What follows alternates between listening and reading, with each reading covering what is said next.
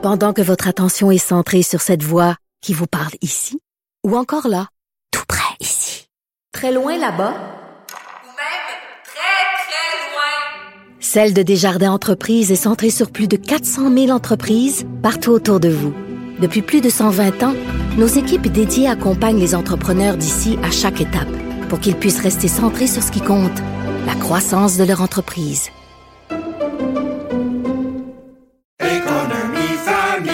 Ici Ricardo. Et Émilie, marchand d'IGA. On a envie de vous inspirer à bien manger. À moins de 5 la portion. Suffit de repérer les produits valeurs sûres et de les cuisiner avec une de nos recettes. Les valeurs sûres, c'est bien pensé, hein? Bien sûr! Détails sur IGA.net.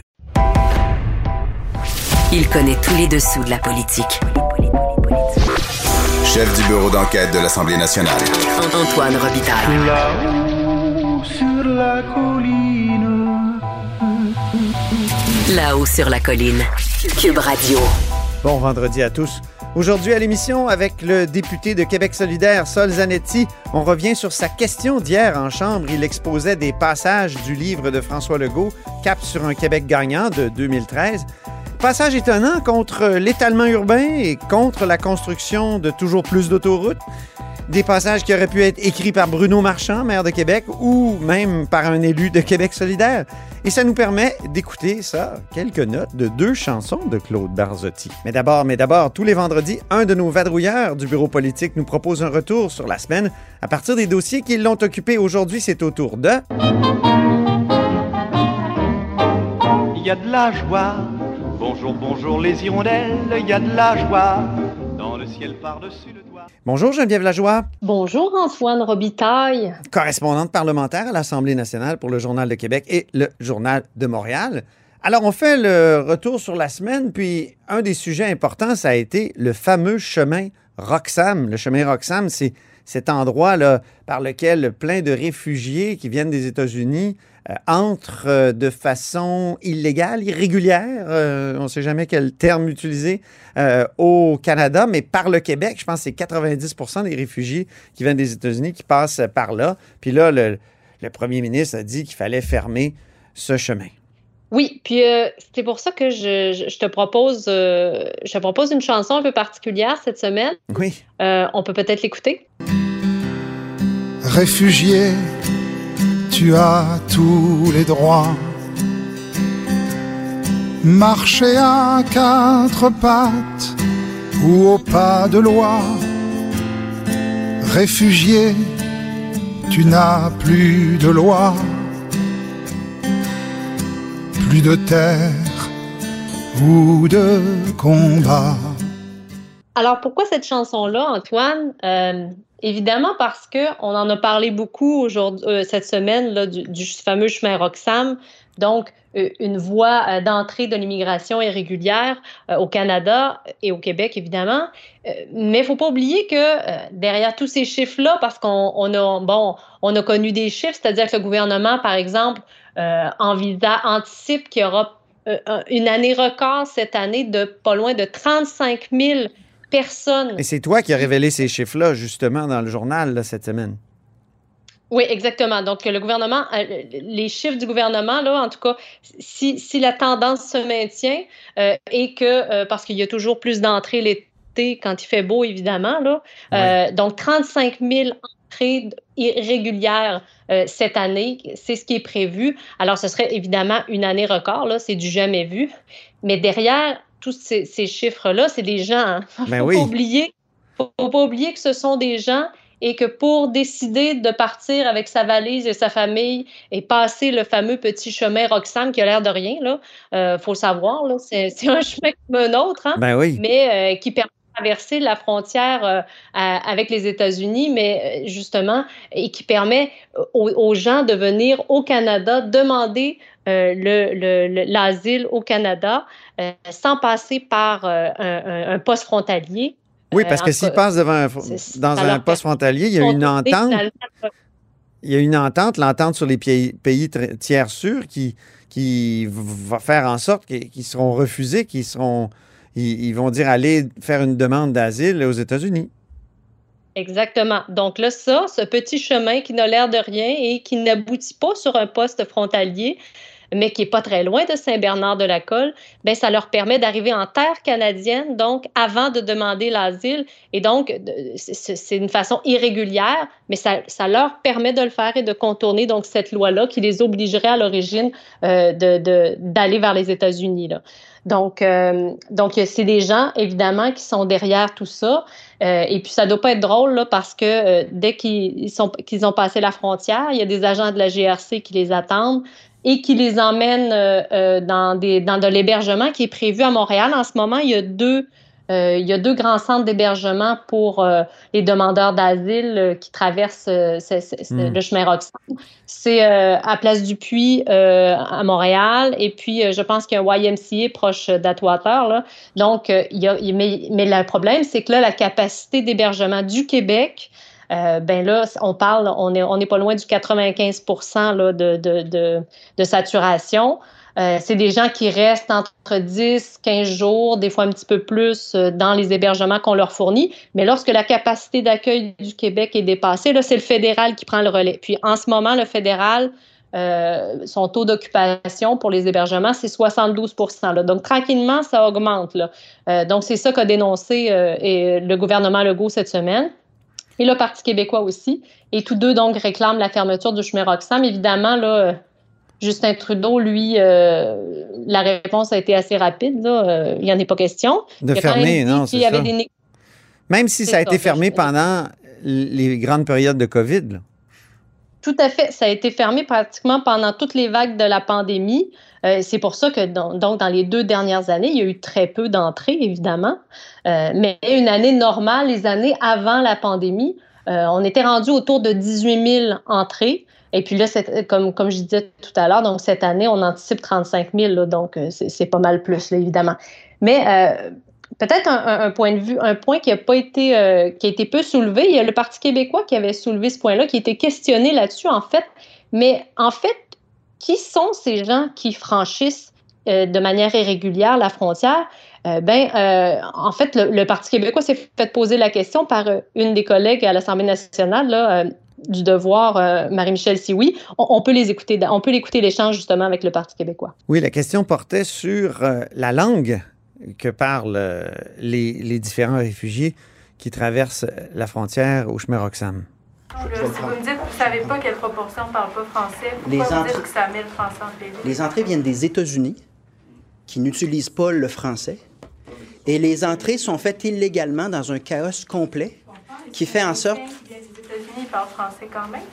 Oui, mais euh, la proportion d'Haïtiens ou de francophones aux États-Unis, on peut le vérifier ensemble, mais c'est moins de 1% je vous le confirme. Bon, j'ai les quatre pays. Donc, donc euh, ce que je vous dis, c'est que la manière de procéder actuellement, c'est un chaos et c'est intentionnel probablement, probablement, ce qui fait que la question que vous posez, elle est légitime, mais vu qu'on agit de manière désordonnée, on sait que les entrées viennent des États-Unis, qui n'est pas un pays francophone, et on sait qu'ensuite, on est placé devant un fait accompli qui relève non seulement d'une piètre planification, mais qui en fait place le Québec dans une situation de rattrapage constamment où ces questions fondamentales-là, on n'a pas la réponse, alors que si on fait correctement les choses, ben on va se poser la question quelle est la proportion de francophones? Où est-ce qu'on doit se situer? Mais le Canada insiste pour qu'on procède de manière illégale et dans un chaos euh, qui n'a pas lieu dans aucune autre province canadienne. On entendait donc euh, Paul Saint-Pierre Plamondon qui, euh, curieusement, critique l'anglais, mais qui dit chaos, en tout cas, au lieu de chaos. un, peu, un peu drôle. Mais qui n'avait pas le chiffre hein, sur le nombre de francophones qui euh, traversent, euh, qui, entrent qui entrent irrégulièrement au Canada par ce fameux chemin Roxham. Non, non, c'est sûr que c'est pas facile de savoir qui parle français et qui ne parle pas français, mais j'ai obtenu quand même des chiffres très intéressants, mm-hmm. à savoir les, les pays de citoyenneté des personnes qui ont déposé une demande à la suite d'une entrée régulière. Euh, et puis, c'est des chiffres tout récents. Donc, c'est cette année, euh, depuis le du premier, par exemple, du 1er au 7 mai. Euh, pardon, du 1er janvier au 7 mai, donc depuis le début de l'année. Et c'est intéressant de, de voir qu'il y a quand même le tiers des gens qui donc prennent le chemin Roxham euh, qui proviennent, en fait, qui sont de leur citoyenneté, ils viennent d'Haïti euh, à l'origine. Euh, donc, le tiers, 33,4 Euh, donc, on peut s'imaginer évidemment que ces gens-là parlent français. Ensuite, il y a le deuxième pays de, de, citoyenneté, c'est la Turquie. Oh. ensuite, la Colombie. Quand même étonnant, oui, la Turquie. C'est vraiment des oui, Turquie, genre 14 quand même. Ensuite, la Colombie à 9 Puis ensuite, Chili, Brésil, États-Unis, évidemment, Venezuela, Pakistan, Pérou et Nigeria. Oh. C'est quand même des chiffres très varié. assez intéressants. Des, des, pays. Oui, très, très variés, effectivement. Euh, puis j'ai même les chiffres pour comparer des principaux pays de citoyenneté, donc des personnes qui ont déposé une demande, mais à la suite d'une entrée régulière au pays, c'est-à-dire par un poste frontalier. Dans ce cas-là, le premier en liste, c'est euh, à, à 45% c'est des gens qui proviennent du Mexique. Euh, donc, c'est très, très différent l'entrée irrégulière et l'entrée régulière. Ensuite, en deuxième, on a l'Inde et puis ensuite la Colombie, mais c'est vraiment majoritairement des gens euh, du Mexique dans le cas des entrées régulières. Donc, des, des chiffres intéressants. Puis, euh, peut-être aussi, une, ça nous donne peut-être une idée du fait mais que... Donne, ça, ça fait... Juste pour revenir au, à la langue, là, Geneviève, il y en a quand même deux tiers qui ne parlent pas euh, français. Tout à fait. Mais reste que tous ces gens-là, euh, moi, ce que m'a dit le ministère, c'est que toutes ces personnes-là qui arrivent donc euh, par le chemin Roxham, euh, il n'y a pas 100% de ces gens-là qui restent au Québec, évidemment. Mmh. On parle de 75% qui resteraient au Québec. donc, mais après ça, savoir combien de, ces gens-là parlent français, Mmh. ça, c'est une autre histoire. On n'a pas les chiffres exacts et le gouvernement ne les a pas non plus. Là. Parlons d'aide médicale à mourir maintenant. Il y a un projet de loi qui devait être adopté après le dernier jugement euh, qui considérait que la loi était insuffisante. Donc, élargissement de l'aide médicale à mourir. Euh, où est-ce qu'on en est, Geneviève? Parce qu'on arrive à la fin de la session, là, puis il me semble qu'il n'y a pas de projet de loi de déposer. Non, puis euh, je t'avouerais que les, partis d'opposition, justement, la semaine dernière, ont fait front commun. On parle de Véronique Yvon, Vincent Marissal et euh, David Birnbaum du, Parti libéral. Euh, tous des gens qui ont participé à, la, commission transpartisane qui a justement étudié cette question-là, d'élargir l'aide médicale à mourir aux personnes qui sont inaptes, donc des personnes qui, par exemple, souffrent d'Alzheimer ou, euh, d'autres ou de démence, donc de leur permettre et la conclusion donc de, de, de cette commission-là, ils ont remis un rapport là, avant Noël et la, et la principale recommandation, donc c'était d'étendre justement l'aide médicale à mourir aux gens inaptes en leur permettant de faire une demande anticipée. Euh, donc, euh, et tous les partis étaient d'accord avec ça. Là. Donc, c'est vraiment euh, un, un, c'est assez rare quand même ce genre de choses, de, de, d'événements puis de, de, de transpartisans comme ça. Mais là, tout le monde était d'accord. Mais le problème, c'est que là, le temps passe. Et comme disait mon ancien prof de mathématiques au secondaire, le temps passé ne revient pas. Euh, donc là, on arrive pas très loin de la fin de la session. Là. On finit le 10 juin. Et euh, le gouvernement n'a toujours pas déposé un projet de loi. Donc, les partis d'opposition, la semaine dernière, ont fait front commun pour réclamer rapidement un projet de loi. Là, ils sont prêts à l'étudier rapidement, rapidement, là, mais il faut, faut que quelqu'un le dépose. Il faut que le ministre Dubé le dépose. Oui, euh, et, il a été sommé de le déposer hier euh, à la période de questions. On peut peut-être écouter un échange entre David Birnbaum du Parti libéral et Christian Dubé, le ministre de la Santé. Notre rapport recommande l'adoption d'une loi permettant les demandes anticipées de l'aide médicale à mourir devant diagnostic de maladies graves et incurables de nature neurocognitive. Est-ce que ce gouvernement va déposer et faire adopter une loi à cet effet sans délai au nom de Sandra et tous les individus qui l'attendent? Et avec un consensus de l'opposition, on est même capable de le voter avant la fin de la session. Alors moi, je vous dis, on fait tout dans notre possible en ce moment pour être capable de, vote, de déposer et de voter le projet de loi. Et... Ce qu'on apprend de, du, du, ministre Dubé, euh, c'est que le projet de loi, donc, il n'est pas encore déposé. Il ne sera pas déposé demain matin. Là. Il doit d'abord franchir l'étape de que tous les projets de loi euh, passe, c'est-à-dire les comités ministériels, le Conseil des ministres, et doit être ensuite déposé. Mais je te rappelle, Antoine, que là, on s'en va dans une semaine de relâche parlementaire, c'est-à-dire que ça siège pas du tout, les députés sont dans leur circonscription. Hein? Ou à l'étranger? En théorie, Ça s'appelle une semaine de circonscription, enfin. Et donc, on ne s'attend pas à ce que le projet de loi soit déposé avant la semaine suivante. Et là, à ce moment-là, il restera seulement que trois semaines euh, de, de, au Parlement euh, avant que les députés euh, disent au revoir, se disent au revoir pour l'été là, et pour la campagne électorale, on se le rappelle. Ben oui. Donc, les partis d'opposition sont très inquiets de ça, que ça ne soit pas déposé. Euh, le, le, et le ministre Dubé, ce qu'il dit, c'est que finalement, euh, ben oui, euh, c'est possible de l'adopter avant l'été si on a le co consensus de l'opposition. Évidemment qu'il va y avoir le consensus de l'opposition, mais la question, est-ce que ça peut. Est-ce que pour un, un, projet de loi aussi délicat, euh, puisque là, ça veut dire qu'on entendrait donc, est-ce qu'il faudrait entendre des, des, des, des, gens en consultation? Évidemment, c'est ce que souhaitent, euh, j'imagine, les partis d'opposition. Euh, mais là, on ne peut pas faire, est-ce qu'on peut adopter un projet de loi à toute vapeur, mais un projet de loi aussi délicat mmh. comme ça?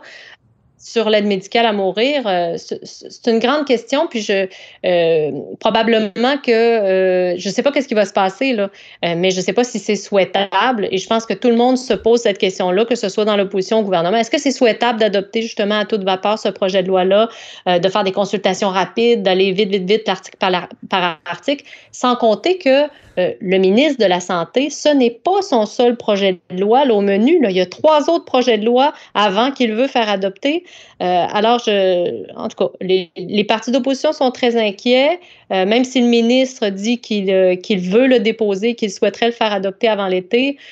On verra. mais, et ça sera intéressant même de voir si ils, ils finissent par s'entendre pour aller de l'avant avant l'été. Mm -hmm. Est-ce que encore un vote libre.